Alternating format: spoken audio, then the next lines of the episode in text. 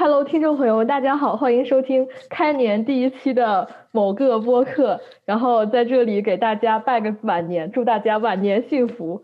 我是主播栗子。然后这一期呢，我继续请到了铁牛还有院长，然后我们来聊一聊最近很火的 Clubhouse 的这个 APP。大家好，大家好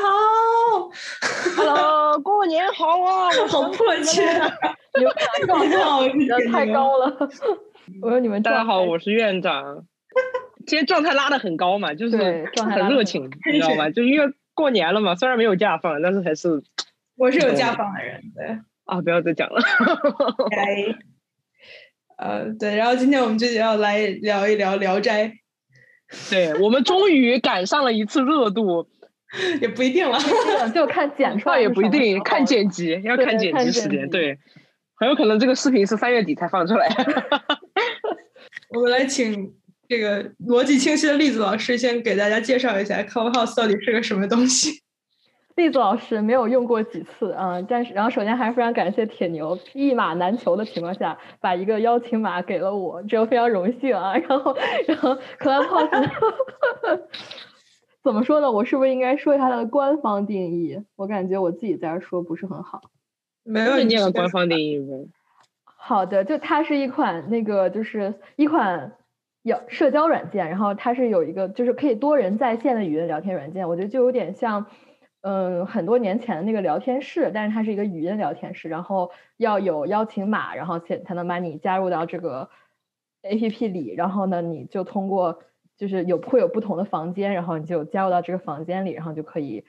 就是尽情的在房间里面用语音聊天。然后这个应该是全程都是语音，没有任何。文字或者图片交流的一个机会，就大概是这样。嗯，也没有视频交流的机会。对，没有视频。对，就基本上。它就是个大型的语音房。对对。就是它跟 Zoom 的区别，就是它可能不像 Zoom 那么正式，感觉是在开会。它就是个聊天的地方。而且 Zoom 是别人看不到你的会啊，就是他就在 Clubhouse 里面，别人是可以看到你加入的房间的，只要你的这个房间是一个 open。对对对。嗯。而且尤其是那种名人。对，而且我觉得还有一个非常重要的点，就是这个邀请码是有限的，它不是一个无限的邀请码，就是嗯，对，每个人有限制加入的，嗯对。然后在你活动的时候，它会慢慢的就是增加，像我刚才又有了三张，然后一瞬间又没了，就是现在真的是非常的一马难求，然后大家都嗯，所以这个就是，所以所以这个。App 就有一种比较闭，就是虽然它是一个闭锁的环境，但它却又特别的开放。我觉得这是一个特别神奇的点，所以今天也是我们想聊 Clubhouse 的一个主要的原因吧。然后我们也知道，就 Clubhouse 它就是也算是一夜之间就火起来的嘛，然后也就这这股风也刮刮到了中国嘛，然后最开始是大概有一周左右的时间，就是被。就是防火墙，中国大陆的防火墙屏蔽了这个软件，所以，但是我们因为在海外，所以还可以继续使用。然后想问一下大家，就是使用的感受是如何的？你们是怎么看待这个聊天软件？就我一开始在使用 Clubhouse 之前，然后觉得哇，这么就是这么精英主义的一个软件，然后但是非常的就是就是也不能说不不满吧，就是会有一点就是。觉得这个这个软件非常的精英主义，然后尤其是这种就是招待，就是不是招待，就是邀请码的这种方式，然后觉得好像是一个呃阶级固化的帮凶的一种感觉。然后，但是后来我也成为了这个阶级固化这个精英主义中的一员，然后就真香了，就是呃。真的是很上瘾的，一开始就是因为会有很多好玩的房间，然后大家会聊很多的，不管是时事也好啊，然后或者说社会议题，然后也有很多真的就是纯搞笑的房间，就比如说我们都，呃，我们我和栗子老师都非常非常喜欢的这个爱护的房间，对。我我我也觉得还不错，那个房间不错，因为我当听看到他们表演书法和和那个杂技的时候，我已经笑吐了，我已经。就是爱护的那个呃后援会的房间，我们说，然后一个人加入了房间当黑粉，就等于全呃一万个人加入了房间当黑粉，就等于没有人当黑粉，对对对。就等于没有黑粉，所有人都是内鬼，等于没有内鬼。老王的笑声真的是把观众吓到。啊，那不要我那一段吗？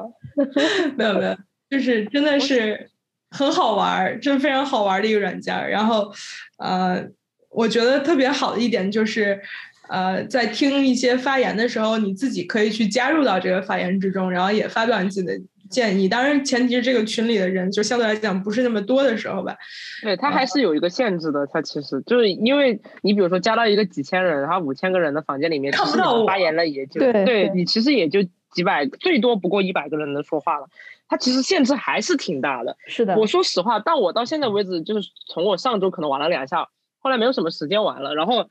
我我个人的感受，从一开始到现在为止，它的改变没有很大。就我还是觉得它依然是一个很，一个是精英主义的一个东西吧，但是呢，就是我觉得它它的优点我有有体会到，就是它确实是拉近了一些，就是我们平常可能没有办法交流到的一个，呃，给了给了一些空间。你比如说像一些名人，就是比如说像你，比如说像你可能想不到自己有什么特别多的机会去跟，比如说艾薇薇，或者是你去跟呃那些。嗯，所谓的一些名人，你可能比如说，你可以跟吴彦祖在一个聊天室里面，这件事情就他不是很在平常不是很容易的一件事情。但是他邀请码这个东西吧，从一开始我还是觉得就是说，这个东西有一点饥饿营销，还是有一点。我我到现在为止，我对他的看法还没有发生一个特别大的变化。我能够理解它的存在，然后同时也觉得它的存在不是个很大的问题，是因为我觉得现在我那天好像也跟栗子老师说了，我说我感觉就是。有一种，因为我们太久没有，就如果在国内的话，尤其是尤其是在国内的人，他们太久没有这个机会，就是说我们怎么样去在一个相对安全的一个地方去展开一些想要说的，或者是我们想要在一些不同于我们的，你比如说像台湾那边的，或者是我们说的在呃 camps 里面的那些曾经有过经历或者家人有过经历的人，你想跟他们去聊这个事情。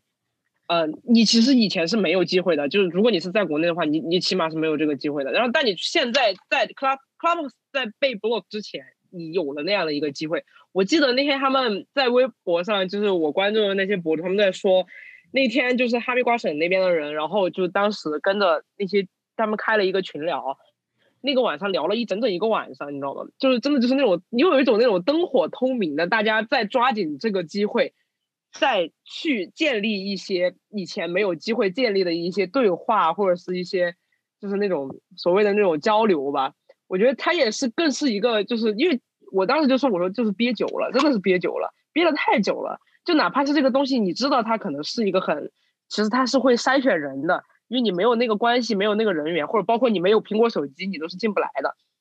但是我依然就是能够理解它存在，其实还是有一些意义的。对，这一点我是比较赞同的。好，那我我补充一个吧，就是我其实一开始就是。我知道它很火，然后我觉得要是没有这个，我也不是很想。我知道它是个什么性质之后，其实我一开始对这个东西也很警惕，我也没有那么想加入到这个这个用想用这个 A P P 吧。然后后面就是有了邀请码，我进去之后，一开始就是在没有加入爱狐这个房间之前，然后我觉得这个东西对我来说，我没有感到它任何魅力所在，是因为我觉得。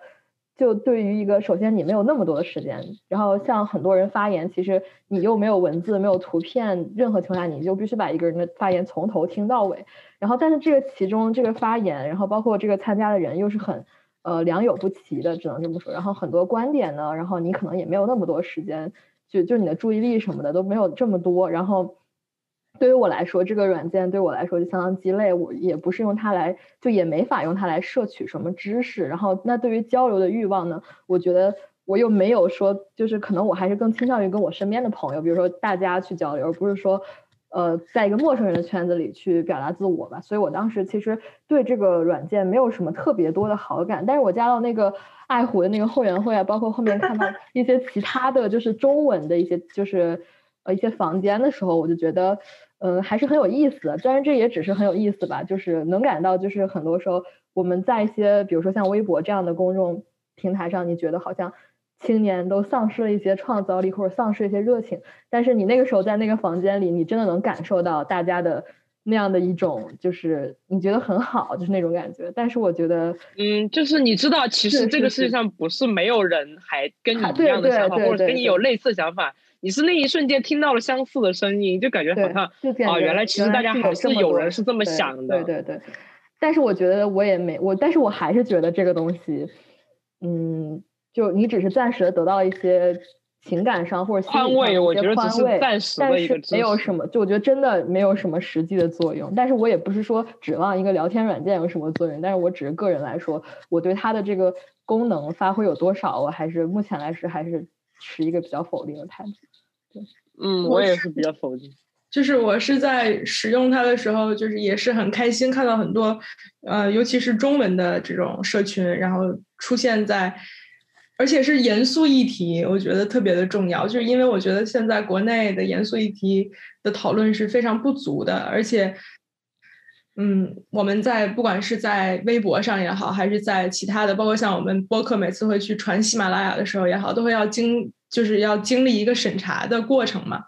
然后。但是这个软件它是没有办法事先去审查的，就是你说话的时候，这个话肯定是要去已经说出来，它没有办法在你说话之前审查你。我觉得这个是很重要的一点，嗯，就是这个也是这个软件，我觉得在中文用用户之中非常，我觉得他他对于中国人来讲，比我在周围看到他对于韩国人来讲的这种影响力，包括它的重要性，我觉得是在中国非常重要的。就虽然他现在被强调了。但是我觉得大家可能一直也都缺少一个这样没有审查，然后没有审查可以去讨论严肃议题的这样的一个平台。我觉得这个是对为什么它对于中国人来讲非常的特殊的一个点吧。我觉得，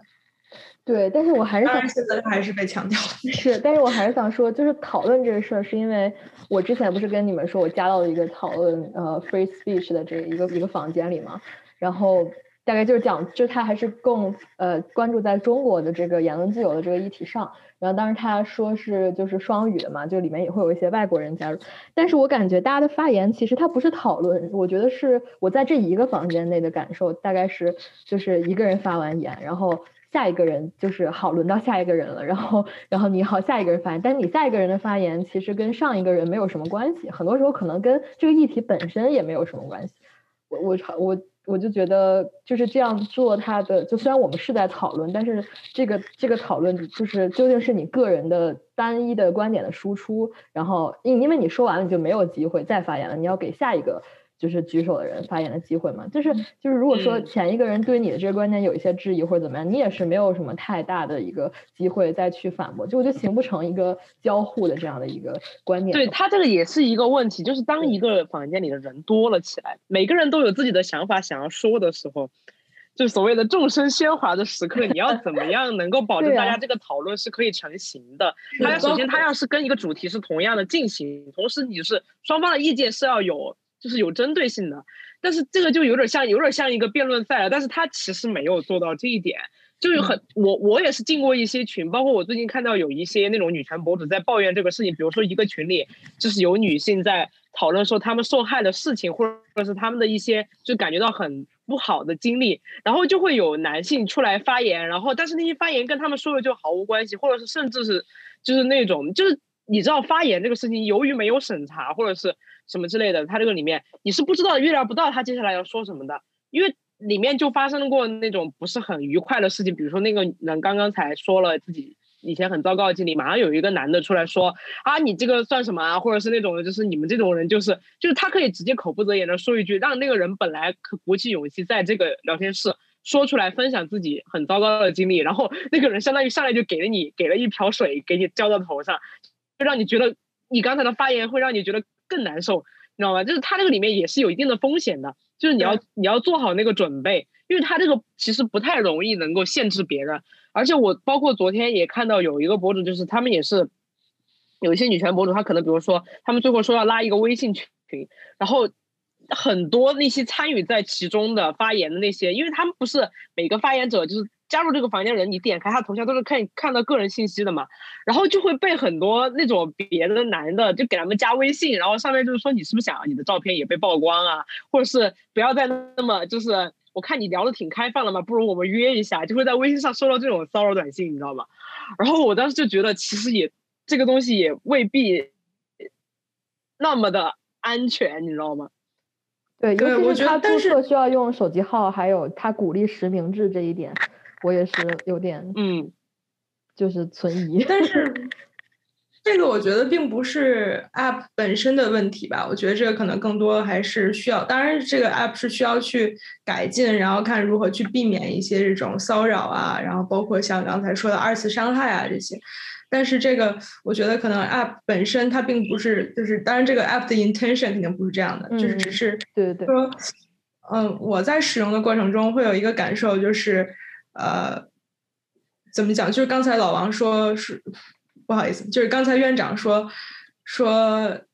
你可以和吴彦祖在一个聊天室里，当然这个我们可能不太去关注吴彦祖，可能我们更关注的是一些微博上的一些呃所谓公知，然后就是然后我们可能会去，比如说看到哦他们在这个群里面，然后很想跟他们去探讨一些问题，但是因为我不是大 V，因为我不是一个公知，然后我就就是我我可能就进不到这个 speaker 的这个席位里面。我觉得这个也是怎么讲，也是这个软件让我觉得并没有那么的，就是开放的一个点吧。就是它还是我觉得机会依然不是均等的，就是在这个里面，它机会依然对，就还是我是，比如说我不是大 V，然后我虽然说我举手想想要发言，但是他们可能也不会允许我发言。对，或者包括就是说你你，比如说你哪怕去参加那个才艺节目，你不是很会整活的网红，你可能也没有办法去。你懂我意思吗？就是你也没有办法去加入到那个就是表演的那个行列里面去，是是是，确实。所以我觉得这个还是这个软件的一个，嗯，怎么讲？一个没有办法去避免的一个点吧。就是因为我也不知道如何，就是能去提供一个信，就是完完全全均等的一个机会。我觉得这个也很困难。可能也是比较困难，就是你就是公民大会很难开，你知道吗？有些时候就是一开始公民大会开，然后后面就变成代议制了，就后面就变成，就是有些时候会有一点那种，就是我们会选公民，因为大家人人人说一句，然后就有可能会吵架，但是也有可能对，但是但是每一个人都觉得希望自己是那个 speaker，你知道吧？但其实我我我个人还是觉得就是说。如何去好的去组织这一场讨论也挺重要的，就包括发言的顺序，还有你发言的主题，有一些一定程度的要求。我觉得相对公平的一个发言还是可以做得到。但是比如说限制房间人数，就比如说你三百个人进行一个讨论，然后我们邀请那些人进来，但是我们就是嗯，每个人是机会均等的发言，然后你的发言有一些要求，就是你比如说你必须要。要么你只是反驳一个观点，要么你就是遵照我们的主题走。我觉得可能是这样的，而不是说依然是一百个人在上面讲，剩下来几千个人在上面听，你知道吗？我我觉得这个可能不是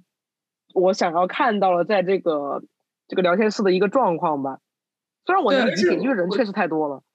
对，而且我觉得就还是可以适当的加入一些就是文字的，比如说提问的这样的一个系统，就是因为有的时候可能呃上面的人在说，然后我我不想进去讨论，但是我有一个问题想问，但是这个软件就不会给任何的提问的这种空间吧？我觉得这个其实还是可以改善的。尤其是可能他是不是因为技术的原因，他不想让你截屏？可能因为你语音是不可以录屏的，但是你的文字应该是可以被截屏的。啊，我觉得可能也有这个原因。对，总之我觉得这个是可以以后 Clubhouse 也可以去 重新来 思考的一个点吧。是，对对对。就顺利的进入到下一个话题吧，就是我们刚刚说了嘛，就是尤其这个房间啊，它其实也是一个怎么说，大家都是兴趣爱好选择就是比较一致的，有一些一致的 preference，就是一致的一些取向，然后偏好才加入到同一个房间，然后。这个某种意义上来说，就是一些同温层嘛，会不会导致信息茧房的一个加剧？因为我觉得信息茧房这个是，就是这个客观现实是肯定是存在的嘛。就是我我还是一样的观点，就是我觉得信息茧房几乎是不可避免的，尤其是在人是有偏好这件事情上面。你比如说，你不喜欢吃某样东西，你真的就是不喜欢，你没有办法，就是说我为了要去保证一个公平，我说我百分之百的保证公平，就算我看了它，我真的会吐，我都还是勉强去吃。我觉得人是很难做到这一件事情的，所以信息茧房就是或多或少它都是会有一点，只是说你可能需要去注意一点，就是不要彻彻底底的信息茧房。就我我觉得可能只是这样吧，就是我觉得最大限度可能也就到这个地方了。但是就像我说了，信息茧房这个词语就像乌合之众一样的，很多人在提到这个观点或者提到这个观念的时候，他都是把自己排除在外的，他觉得自己不是。我是什么都看的，但是其实我以前曾经有一段时间也是觉得自己应该是可以去看全面的信息的，但是我后来就，对，后来我去检讨了一下，我说我其实也不会。你比如说，如果像我让我去听右派的发言，或者是让我去看福克斯那个电视台讲的那些东西，我是看不下去的，我真的是看不下去的。就是我我可能比如打开我坚持五分钟，最多五分钟吧，我可能就会退出去，因为我觉得这太傻逼了，就是那种感觉，就你还是会有偏。偏好的，就像右派看左派发言，就觉得你们这些一天到晚圣母心，你们这些一句话我都听不下去。这也是也是会发生的，你知道吗？我我觉得要承认信息茧房是一个很难脱离的一个一个事情，尤其是在我们的信息选择变得更多了之后，信息茧房几乎是不可避免的。而且就是怎么形容呢？我跟你说，就是就算是以前信息是有有的选的时候，人们还是会普遍以喜欢听自己想要听到的东西。这个是个很很悲惨的事实，然而事实就是这个样子，我是这样觉得的。是我承认人是有偏好的，而且会去主动选择自己就是比较偏好的一些，就让自己愉悦的一些信息。但是我觉得现包括，但是现在像一些数字的时代，他们的一些个性化的这种信息服务，或者是它一些主动过滤信息的这样的一种算法。我觉得它都是加剧了你主动选择的这个难度，就是对吧？如果你想主动选择，你得去搜索，你不可能啊，就是点个刷新你就能出来的，跟你不一样。对对，这个也这个也是一个问题。我觉得这是数字时代的一个问题，就是尤其是大数据出来了之后，他们去算你喜欢什么东西，推荐给你，就是按你的兴趣去推荐。我每一次点开一个软件，我都会把那个兴趣化广告或者兴趣化的东西都给关掉，因为他们就是你不小心在 Google 上或者百度上，你去搜了什么东西，第二天他就只给你推那个东西，你根本就接触不到别的东西了。就就是你不仅自己在偏好选择上面又会被加一个一个数字时代带给你的他给你选的东西，他觉得你只喜欢这个东西，你就只能看他。你知道，就是像比如说像听歌，有些时候你比如说你听了这个歌，然后第二天网易云就会给你推很多这种类似的歌曲，它是根据你今天听了什么，然后明天推一个东西。然后推的那个东西就跟你前一天听的歌有关，然后你会发现其实这个世界上有很多好的东西会被你错过掉，是是会是是会这个样子的。对，而且我觉得就是像呃，在 Clubhouse 里面有很多的那个就是两岸四地、两岸三地的一个讨论群，然后我觉得这个首先是很好，因为我觉得很少能看到就是。两岸三地的人和和气气的去讨论嘛，大家就经常会骂起来。然后，但是还有一个，还有一个就是，我觉得可能大家会为了和气，然后去不说一些观点，就是有一些观点可能他们就会觉得说，啊，这个可能会引起一些矛盾，那我就不说了。但是其实大家的本来的意图是讨论嘛，但是其实因因为这些，就是为了一个和平，然后大家去放弃了很多这种讨论的空间。但是这个我觉得也没有办法，不然就又骂起来。我我再说一个吧，就是也就是我觉得也是，就比如说我们当时互联网刚创造出来，我们都觉得这是一个呃去中心化的一个一个，就是这样的一个生态吧，就是说大家都是人人参与，然后人人平等，然后信息更多元，然后是这样的。但是我觉得像 Clubhouse 也不光是它，然后就现在一系列的这样的一些社交媒体，就反而会加剧了这种嗯，就是这种怎么说？加剧了这种等级社，就是这种社会等级或者文化等级，然后或者说这个社会群体反而会更封闭，就是就是因为这样的一种同温层或者是这样的一种回声式效应，就是一个想法一个信息在一个比较封闭的圈子里，然后传播了很多次，然后大家就会更加的偏信于这个信息，所以我觉得这也是跟我们最开始就是创造互联网或者互联网刚呃。就是刚起步那段时间，大家对它的一个期待，现在也是越走越远吧，感觉是。我觉得已经不受人类控制了。我觉得，就是 因为它，比如说我当下觉得我设计这个东西，那么它会朝着一个方向走。我的目的就是，比如说我设计这一个 A P，或者我创造这个新的电子电科技的一个功能，或者互联网的某个功能，我是希望它能够做到一个方向。但是后来你会发现，就是它投放到了公众的。嗯，范围之内，它会演变成你完全想不到的东西，或者是走向一个你可能没有办法预料到的一个，呃，一个一个一个结果。我觉得对于我来说，我是这我真的是这个感受。就然后包括就是像像科技，我其实说实话，你要说我是上个世纪的人，也是说得通。但我其实也没有那么上个世纪，我不过就是离上个就是离零零差了那么一呃两三年。但你你，但我依然能够感受得到，就是那种跨时代的那一种，就是我们所谓的，就是在这个时代，在这个科技，在这个电子的时代，有很多新的概念和新的一些思路被创和生活方式被创造出来了之后。你会觉得，就是说，它给我们带来了很大的影响。我很多时候，比如说，我最近两年都在思考一个问题，就是为什么我感觉不到我们这个时代有一个在出现一个哲学家，或者是在出现一个，呃，在我看来，就是比如说，他是一个非常有影响力的人。我说那个影响力，不是说他的名气，或者是他的呃，比如说他有多有钱这件事情上面，而是他的。他这个人，他的品质也好，或者包括他的想法也好，我感觉好像我们这个时代的东西已经被，就是不会像过去那样，比如说他提出了一个猜想，他提出了一个思想，就可以改变很多的东西。我现在觉得这个东西好像已经，就是说我们在电子这个电电子时代，已经把我们所谓的这个一切让你觉得你想不到的事情都被磨灭掉了。我感觉就是他的给我带来的那种可能会让我觉得会激动的那种程度，就慢慢的这种机会就变少了。我甚至感觉不到哲学家的存在，你知道吗？就大家都是哲学工作者，他们是很了不起的研究者或者是教授也好，但是我感觉不到一个，呃，就是真的让我觉得就是说，哇，这个好像是这个世纪这么久以来不一样的，呃，不一样的想法或者是不一样的东西。我在生物，我在科技上是感觉不到这一点的，你知道吗？我我可能就是一个很。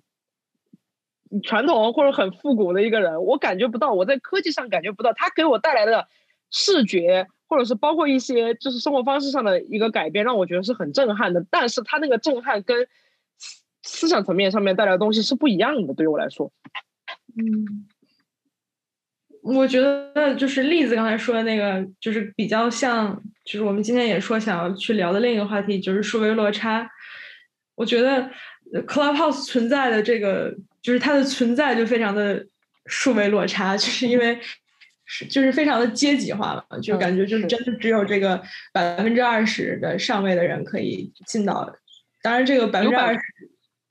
对啊，百分之二十，你算一下，他要首先你要有邀请码，然后你要有人员能够搞得到这个邀请码。第二就是说，第三就是你要有那个手机，然后你也要有那个时间，并且你加入那个话题，首先你也得了解那个话题。它其实它的限制已经很多了。对，我想说，本来想说就那么多，然后当然墙的存在，我觉得也是一种数位落差吧，就是，嗯，对，墙里墙外的人，当然这个我们就不方便深入讨论了。对，但是我现在觉得我有一种感觉，我很微妙，就是就是包括我原来就是在国内的时候，那个时候，然后就感觉到有一些言论，就是觉得自己能够翻墙去使用一些。呃，国内没有办法使用的软件，包括现在的 Clubhouse 或者一些 Ins 啊，或者是怎么样，好像身边的人会觉得这样，这是一种值得炫耀的一种资本。我我不知道你们会不会有这种感觉，就是我我有一种感觉，就是有的人觉得我会翻墙能用这些软件，就是我自己高人一等的感觉。对，就这个是一个，还有一个就是他们会觉得，就是你居然不会翻墙吗？这难道不是应该你现在应该学会的事情？就是他们把这个事情，我感觉自己就是把自己套进了一个逻辑里面，就是说学会翻墙和我知道应该翻墙这件事情当成一个技能，而没有思考，就是说我们为什么要去学会翻墙？就是这个技能为什么会存在？就是我们为什么会有翻墙这件事情？我觉得很多人是没有在想这个问题，他觉得只要我可以翻墙，那么就 OK 了。我觉得就是。墙这个东西的存在，就简就是，其实数位落差，它一开始讲的是就是速度，它其实一开始讲的是接触到信息的速度。嗯，当然，首先刚才院长说的这些，就是关于手，就是你的设备啊，手机的设备，包括邀请码，我觉得邀请码就是体现的就是一个人脉嘛。就是刚才说到哪儿？刚才说到啊，数位落差，就是刚才院长说的，用 iPhone 手机，然后它也是一种，就是相对来讲比较呃奢，也不是奢侈了，就是比较怎么，肯定是也需要你有一定经济能力，然后包括像邀请码需要你有一定的人脉，然后这个就会加速你进入 Clubhouse 的这个过程，然后你进入到 Clubhouse，你去获取更多的信息，这些都是你要比其他没有这些。条件的人更快速的获得信息的一个渠道，然后包括像呃，除了这个，我刚才还有一个想说的就是，呃，墙这个事情也是，就是就算你翻墙了之后，当然大家都知道翻墙肯定是会慢的，翻墙肯定是就是网络它的稳定性就会降低，所以就算你能翻墙，你的这个获取信息的速度还是要比其他在墙外的人更慢一些，所以这个是。就是怎么讲，墙真的是一个就没有办法逾越，就算你逾越了，你还是会有一个这样这样的一个数位落差存在。嗯，就是我觉得数据时代其实它好像可能互联网一开始就是说我们要连通这个世界，让大家都，它确实做到了一部分，我的感觉是做到了一部分，但是就像黄水牛说了，就是那种数就是数数媒落差是吗？是叫数位？数位落差，呃，数数位落差，你从速度上这件事情上面来说，你其实就能感受得到。你想，你一个就是一一个 G 的网和四 G 的网，包括未来五 G 的网，你能够得到的感觉都已经是不一样的了。就包括我们在说话，或者是就是你说了解信息也好，就是包括聊天的那个及时的得到那个信息反，然后你反馈过去的那个效果都是不一样的。然后包括你，有些时候网络上还会有一些别的，你知道吧？就是你的设备不一样，你能够看到，比如我们说看电影，你在你在电电脑上看电影，你你你的速度影响你的就是观观影体验或者什么之类的，就是它对你的影响其实还是很很呃很呃是很强烈的。我我个人是这么觉得的。然后包括我说数位落差，就有很多人他其实是也不像我们所说的，他能够接触得到这个东西，就是他接触的也比较少。就跟我们以前说过那个共享单车的那个事情，就有有有一些那种，比如偏远地区人，他根本不知道共享单车单共共享单车，共享单车的存在，就像那种感觉一样。对，对，但是，嗯，我我插一下吧，就是我不知道这个可能，这个是我的感受，也是我之前看，但是我忘记是哪一个学者他的一些观点，然后对我还有刚刚铁牛说的那些，我都有点感触，就是。是是数字时代，我感觉就是一切不管有没有数位落差吧，但总归我们接触一些信息的速度，然后呃创造信息的速度都比上一个世纪或者前几十年要快很多。然后但然后像比如说像我们千禧一代，还是基本上都是后就基本上都是在这样 基本上都是在这样的一个一个大的环境下成长起来的。然后我就越越来越会发现整个呃。就是你看到一些东西，不光是信息啊，还有很多的一些，包括生活方式啊，然后你就是怎么怎么样，都是非常同质化的。就是你和你的。同学或者你和你的差了几岁的朋友，他们他你你们的这个共享这一套都极高度的相似。然后还有就是，包我忘了之前是谁讲，好像是向标吧。然后他讲他觉得这个东西就是让人们变得没有耐心。比如说像我们发明了那种快呃送快叫什么？哎呀，我忘了那句话怎么说，那个叫什么送。等一下，送餐员哦，那个叫什么来着？点外卖，对对不起，外卖员，你怎么回事？你怎么回事？外卖员，他咋没有外卖可以点？可能因为这个吗？没有，对，这个就是应该是退化了，这个应该是退化了，对，退化了。点外卖，然后对他说，我们现在就是已经觉得。十分钟没有送来，或者二十分钟没有送来，就觉得很慢了。就是我们的耐心也被消磨了。然后我们的，就是我们对于除了我们自己的这个房间以外的一切东西都不关注。我们也不知道，呃，我们所在的这个城市它有一个什么样，比如说它究竟它的这个超市啊，或者说它究竟的一些公共设施，它是如何去，就是就怎么说呢？它是。就感觉就像是，比如说，如果这个市，就比如说 奥，对奥克兰市的花开了，樱花开了，我是我第一次知道是在手机上知道了，就是那种感觉。对对对。但是在过去，你是你会走到公园里去，发现啊，花开了，对对对。对，就是这种感觉。然后包括这个事情，我也很想说，就我在想，现在我们一切很多的互联网的一些技术，它是以快、便捷，怎么样简单怎么样来，它是以一个速度为一个非常重要的一个目标，至少我是这么感觉的。那么。我们作为人，我们没有，其实我们没有很进化，我们没有一个所谓的就是生物上、生理上的一个进化。我们处理信息的速度和包括我们处理信息的能力，可能只能是有一个极限的。我是这么觉得的哈，我们是有一个极限的。目前来说是这样。但你，但是我觉得，尤其像现在这种快速的、快餐的给你塞东西，人们的思维能力已经在下降了。包括就是处理信息的那个耐心度吧，就是我们现在能够，很多人就是几百字的东西就看不完。你让他静下心来做一本，看着看一本小说，你把他的手机给他锁在盒子里，可能他才能够有那个办法去读那个书，你知道吗？现在有很多那种体验项目，就是把人重新塞回，塞回原始森林，塞回那种深山老林，让他没有信号，他才能够修身养性。就是在过去是一件日常的事情，现在变成了我要花钱去做这个事情。我就觉得有的时候很荒唐。然后这个事情就是，比如说我们在追求快速，那他到底要快速到什么地步才能够停下来？还是说它会一直这样快速，快速到有一天我们可能脑子里就是一秒钟或者半秒钟就要接受这个信息了？人真的做得到这件事情吗？科技可能可以做得到，但是人真的能够承受这样的信息量吗？我真的在想这个问题。还是到最后我们大家就变成了那种，就是我们只要把信息塞到脑子里，我们吃就好了。我不会产生什么想法，但是我只要。得到这个信息，然后给出一个最简单的反馈。我甚至在想，可能未来会变成这个样子。因为现在来说的话，我们现在看的那些日常的素材，包括那些穿插的广告或者是什么，这你会觉得就是相当没有脑子的东西特别多，没有什么内容。你想要把一个很复杂的东西在几句话之内说完，每个人都希望我们能够在一个帖子长的小作文下面得到一个简单的一个归纳和总结，就是一切都朝着一个极简极其方便的一个方向在走。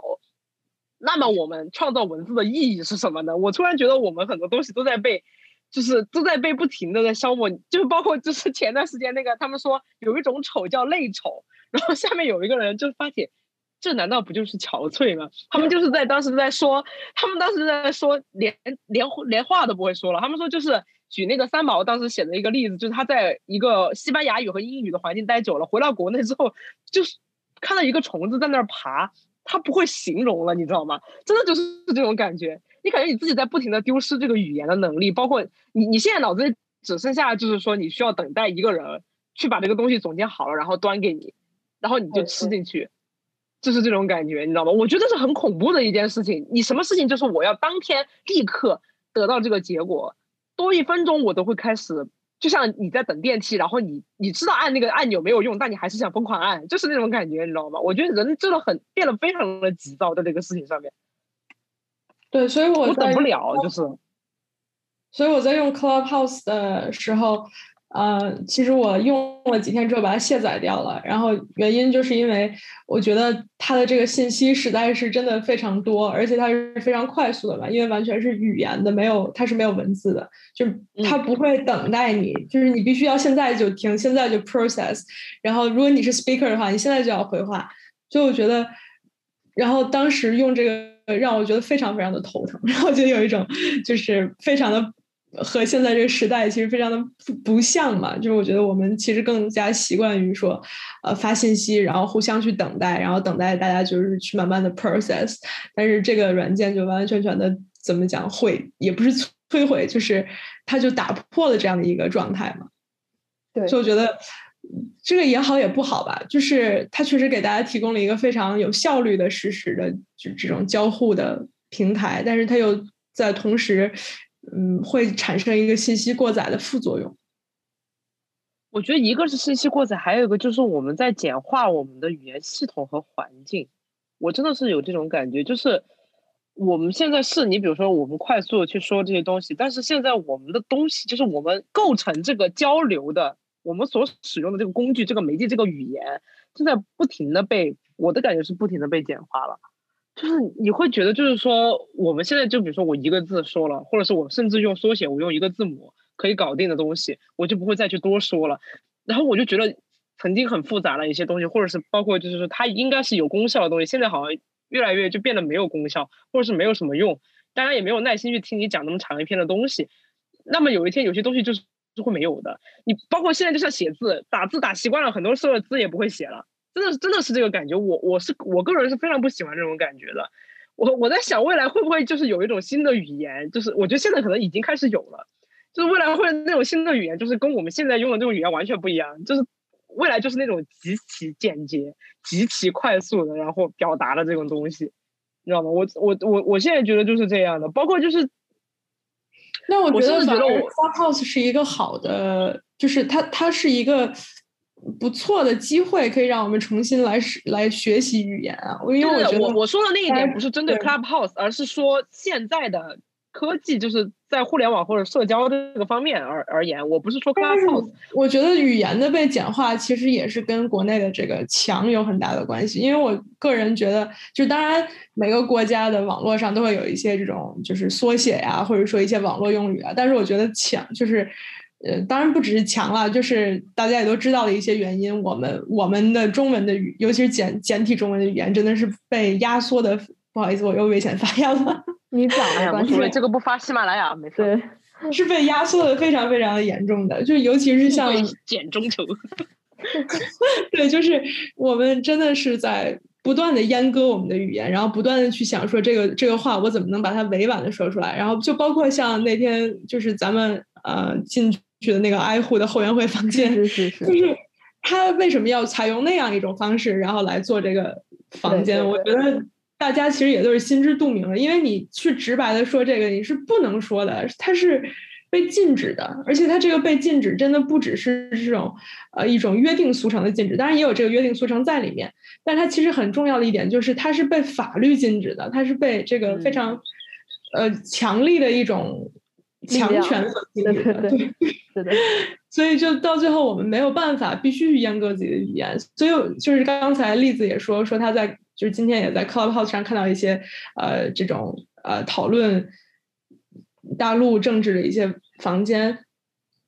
其实感觉现在就大家也是因为这个软件已经被强调了，然后大家已经开始在这上面已经肆无忌惮的开始为所欲为了。嗯，而且这个东西也是就包括我们现在的讨论环境和我们的那种氛围也能说得出来。你现在比如说在可以被举报成功的地方，你说话真的要特别小心。就逮着你什么都能干啊！真的，现在就是杠精，就是我们这个我们这一个互联网的这一个社区，就像是一个杠精社区一样的，大家就是全是 E T C 自动抬杠，就全是杠精，就你说啥他都觉得你不对，就是你这个人吧，就是你哪怕是一个标点符号。那天前一段时间过新年，那个女生画了一个，那个不知道是不是女生哈，那个画手画了一个三个国家的人，然后穿的各自的民族服装，然后过新年的一个希望世界和平的一个图片，下面那个杠法真的是千个就是。嗯，千奇百怪的杠点，就你你把它，你把人物画在中间不行，你这个人物画的太简单了，你屁股歪，你有问题。然后你你你有那个就是就是那种，就反正就是各种各样的，反正就是你怎么样就不行。你的眼神就是说，就是其他两个人的眼神都朝着那个韩国姑娘看，你有问题。就是你你就会发现，如果你想要杠一个人，怎么样都可以杠，但是杠的结果是你。可以，甚至可以用这个杠的点去举报他，而且还会举报成功。就是我们一直都在说这个事情，但是他好像就真的是成功了。现在就是所有人就觉得，包括就是说我很讨厌。其实我说一句实话，我很讨厌那句话叫用魔法打败魔法。魔法不是什么好东西，黑魔法不是什么好东西。大家都在试图就是说，比如说我因为这个人我很讨厌，我觉得他非常的不符合我，然后我去举报他，然后对方想要举报我的办法就是他也去举报我，然后我们双方都死了，最后。就是这种感觉，那我觉得很恐怖。但是很多人就觉得这个事情是对的，包括女女权去那天我还看到一个豆瓣帖上面说我们是中国特色主义女权，你知道吗？我当时看到那个之后，我就觉得这个脑子确实是不太行。我真我真的是这个感觉，就是对他们要做什么？就是特色主义女权是做什么的？那 就是他们的意思，就是说我们要坚决围绕特色社会主义的那个指导方针去当女权，然后我们要维护国家统一，但是同时又要打女权。呃，我我曾经跟我朋友说过一句话，我觉得就是你如果是，当然我不是给女权主义者下定义，但是我只是觉得，如果你真的支持女性权益的话，你是不可能不反对既有体制的。你不反对，那你就不是。我是真的，这话比较直接，但我觉得是对的。我我我我也是这么觉得，就是包括有一些，如果你真的是一个马克思主义者，你也会，对吧？你也会那个的。对，太危险了这一期，这一期真的是核心危险，就不是像咱们之前那种危险发言的危险，这期真的是内核很危险。你看，我们又在自我反省，就是。所以我觉得这种自我阉割真的是已经深入骨。这个就是福柯的权力实践了，真的是这个样子。你对你可以预测到的未来会带给你的惩罚，或者是那种可能带来的困扰，你会产生恐惧，你会产生 self regulation，你就是这个样子的。我们我们人都人都会有这种自然反应。但是我觉得真这这一切真正把抬到台面上，也不过是短短几年间的事儿。就是虽然我们大家有一个约定俗成的这样的一种自我的一种去自我的规范，但是之前在呃网络上，大家还是基本上可以做到畅所欲言的，但是现在不太行了。但也就是短短几年之间，我觉得对于环境的改变非常之大。就是你肉眼能能见，就是作为我这么小年纪的人，我都能体验到，就是亲身体验到有很大的不同，就更不要说就是八零就我我其实也不太惊讶这个事情，因为我当时看那个电视剧，就是那 Years and Years 未啊未来岁月，就是在国内半个小时被下架那个。对虽然它的剧情在我看来就是说，我觉得编剧还是太弱了，就是他可能没有想象真正的集权是什么样子，他可能体会不到这个事情。他那个那个剧情就是写的也也很就是还是挺一般的，没有我想象中那么是震撼。但是它里面表达了那个时间流逝之快，生活变化之快，真的就是你完全可以想象到，就是就那么短短十年之间。就你一次又一次的新年过去，你会发现每一年你的生活都在发生一个很大的变化。那些你曾经以为很遥远的东西，它很快就会找上你的。真的，我我的感觉就是这个样子。确实，我觉得好像，嗯，所以说回 Clubhouse，跑题这句话太久了好硬啊，跑题太久了。对，我们跑题太久了。所以说句就是还是重新说回 Clubhouse，我在就是我其实还是一开始很期待 Clubhouse 可以给我们提供一个这样，呃，中文世界里我们真的重新重拾我们自己的语言，然后用母语去，呃，探讨更多严肃话题，然后真正的去直说说明白的这样一个平台。但是当然，目前感觉这个愿望也是非常的 fantasy。Yeah，因为我觉得，反正我在推特中文圈待的时间也不久，但是我觉得推特这一点也没有做到，所以我不太指望 Clubhouse 能做到，就我不太指望能有任何一个软件做到，因为这个不是软件的问题，我觉得首先是参与到这个讨论中人的问题，人的问题，对，因为我真的是人的问题。对，这是一个非常，就是我不知道跟这个事情有没有关系吧，就我非常 personal 的说一个事儿，就是我之前因为大家很多时候经历过微博很多次的这样的一种账号的被关闭，大家都会想，那我们去寻求另外的一种表达的场所，那么可能就是推特可能就是第二个选择，所以当时很多人就是包括当时微博上一些网民都去推特，然后包括我也就是去使用，但是那个时候我就发现，正因为推特，当然我不是说。就是审查有多好，我是说因为没有这个限制，本来是大家可以就是发表自己观点的这样的一个很好的机会，但是那个时候大家的一些思考，你会发现非常的二极管，你知道吗？就是非常的单一，就是就是比如说我，但是二极管的，就是还是那句话，就是二极管的存在呢，在哪里都会存在。它只是比如说，因为这个平台比较容易让你把这个二极管言论发出来，然后你就会看的很多。是是，确实是这个样子。对，那个时候其实对，然后包括比如说你会说一些这个东西的问题，但他们不会说，他们不会去想到这是一个呃系统性的问题，都会说就是会受害者有罪论嘛，就是说那你干嘛要去做这些事儿呢？你被做了，那你被锤了，你不是活该吗？对吧？你早就该知道这个不是什么好事，就是不没有什么好结果，你去做。所以我当时就是对这些人挺失望的吧，就包括因为我知道他们不是随便的一些人，就不是我在路上遇到的人，而是说我们当时同处在同一个互联网的一个社群，大家对这个社群。呃，对这个平台有失望，那么到了另一个平台，那居然他们还是以这样的一个态度来进行一些观点，然后我当时就很失望，嗯、所以我后面也没有再用推特。就是、这个这个是一个，就是我觉得我我跟栗子可能看法会比较相似的。我还担心一个点，那个点让我觉得贼特别不是贼不舒服，就是非常不舒服的那个点。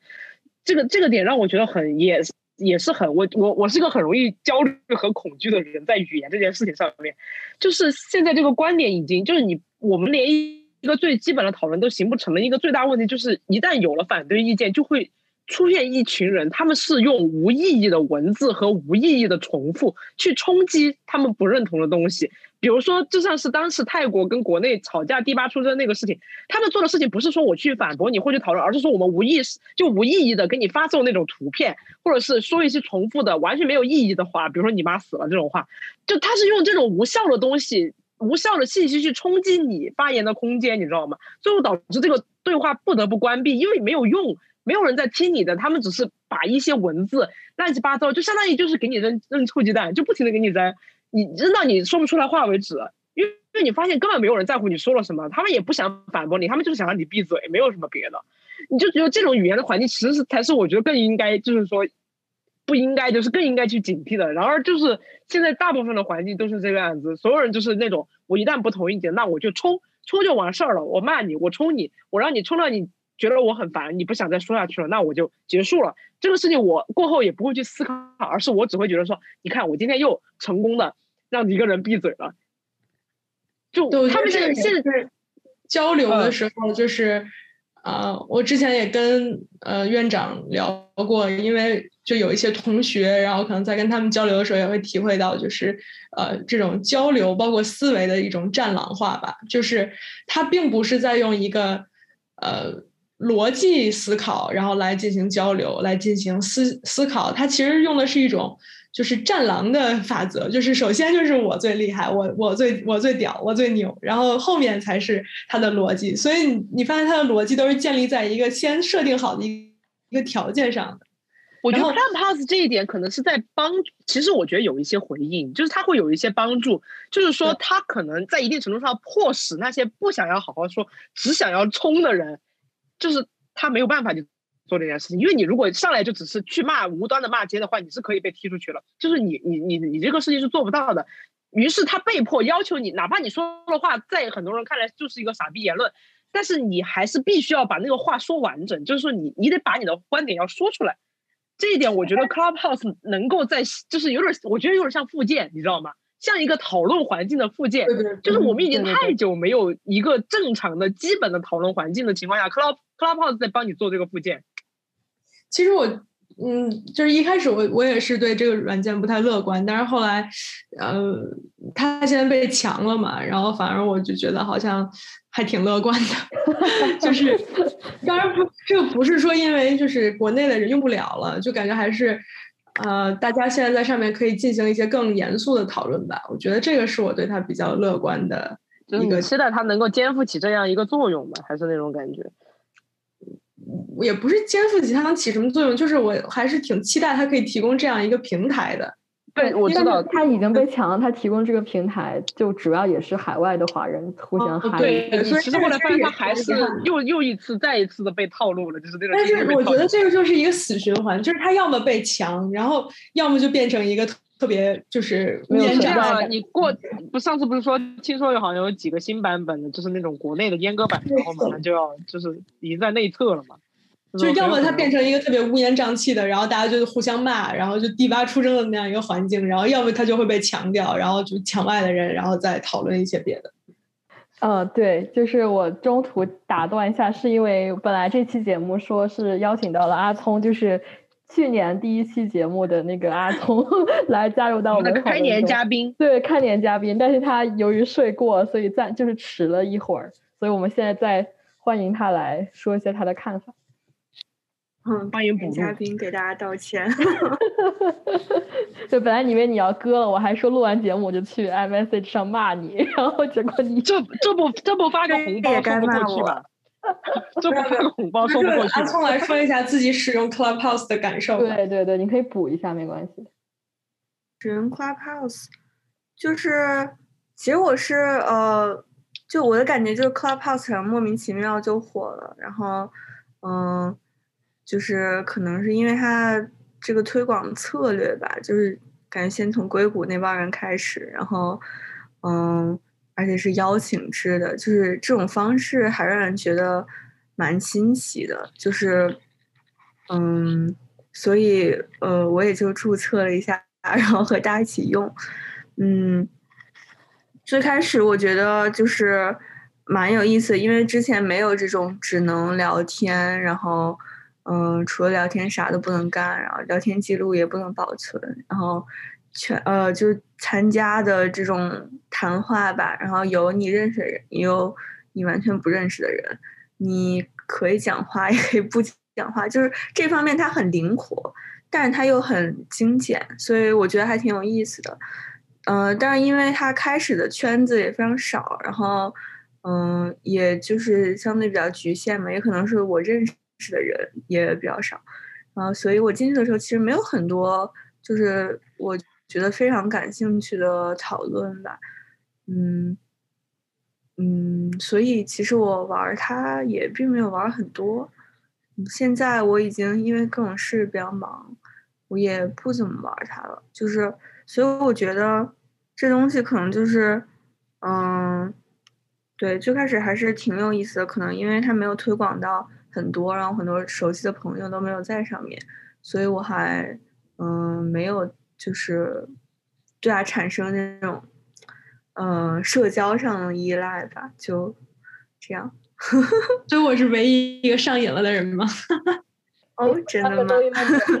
然后就是都不都不觉得，因为在这上面要耗费大量的时间和精力，然后注意力什么的，就还是觉得不太能拿得出这么大块的时间，所以都主要是你要听，你要去听他的东西，你就不能干别的事儿了，你就只能听。是，那确实还蛮占用时间的。对对对，所以我现在基本上也不不怎么用了。对，所以我就把它卸，我是前两天把它卸载掉，然后今天为了 我装回来了一下，这么上瘾吗？还 卸载了？没有，因为我就是怎么讲，就是我个人啊，这是我的，就刚才也跟栗子说，这是我的 privilege，就是我会三种语言嘛，然后我就可以就是看到各种各样特别特别有意思的房间，就是有搞笑的呀，然后有认真的，然后就会特别的投入。对，因为我上次看到他，看到他在那个刘斌仔刘斌仔所在的那个房间里面，开心的听，逮到他一次。刘斌仔那个房间也可以，就是举手，然后去参加他那个 quiz。太好笑了，我就听到他在里面在里面叮叮 等叮在里面。对，所以我觉得就是他确实给大家提供了一个可以接触到，就是我们平时觉得自己特别难接触的人的这样一个平台。但是它同时也确实有很多像我们刚才说过的一些阶层啊，然后包括啊数位落差的一些问题吧。我觉得，但是我觉得这个毕竟这个 app 它现在还很新，而且呃这也是我听说的，道听途说，就是说 Clubhouse 的这个开发。